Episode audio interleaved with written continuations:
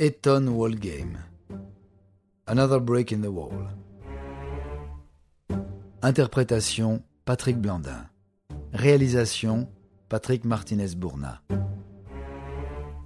Un programme Studio Minuit. Sommet de l'élitisme et de l'absurdité, l'Eton Wall Game est un pur produit de l'establishment anglais.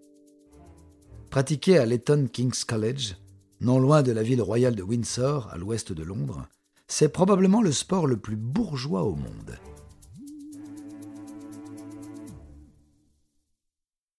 Apparu au début du XVIIIe siècle, un match a lieu tous les ans depuis 1766, soulignant le poids de la tradition. Fondé en 1440 par le roi Henri IV, l'Eton King's College est considéré comme le berceau de la royauté anglaise et l'aristocratie mondiale souhaite envoyer ses enfants dans ce lycée de prestige. Toutefois, un système de bourse permet à certains élèves plus modestes d'être acceptés après la réussite d'un concours et d'être logés à l'internat. Une partie de l'Eton Wall Game oppose les internes contre les externes de l'illustre établissement scolaire.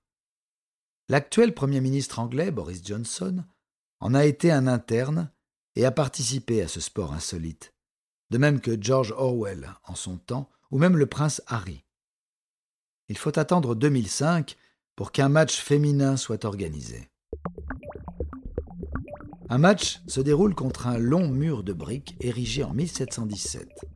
Le terrain de jeu appelé le sillon est long de 110 mètres, mais large seulement de 5 mètres, délimité par une ligne blanche parallèle au mur. Il s'agit d'un mélange de rugby et de football, à 10 contre 10 pendant deux mi-temps d'une demi-heure chacune. Il est interdit de porter la balle et de faire des passes vers l'arrière, mais il existe aussi des hors-jeux, et globalement, les joueurs passent une heure côte à côte contre le mur dans un ersatz de mêlée rugueuse et stérile. Pour marquer, il faut tirer sur un arbre à l'extrémité du mur et sur une porte de l'autre côté, avec la contrainte d'être en contact avec le mur. Cette stérilité dans le jeu se traduit la plupart du temps par un score de 0-0. Le dernier but inscrit date de 1909. L'Eton Wall Game est souvent présenté comme le sport le plus élitiste et idiot au monde à la fois.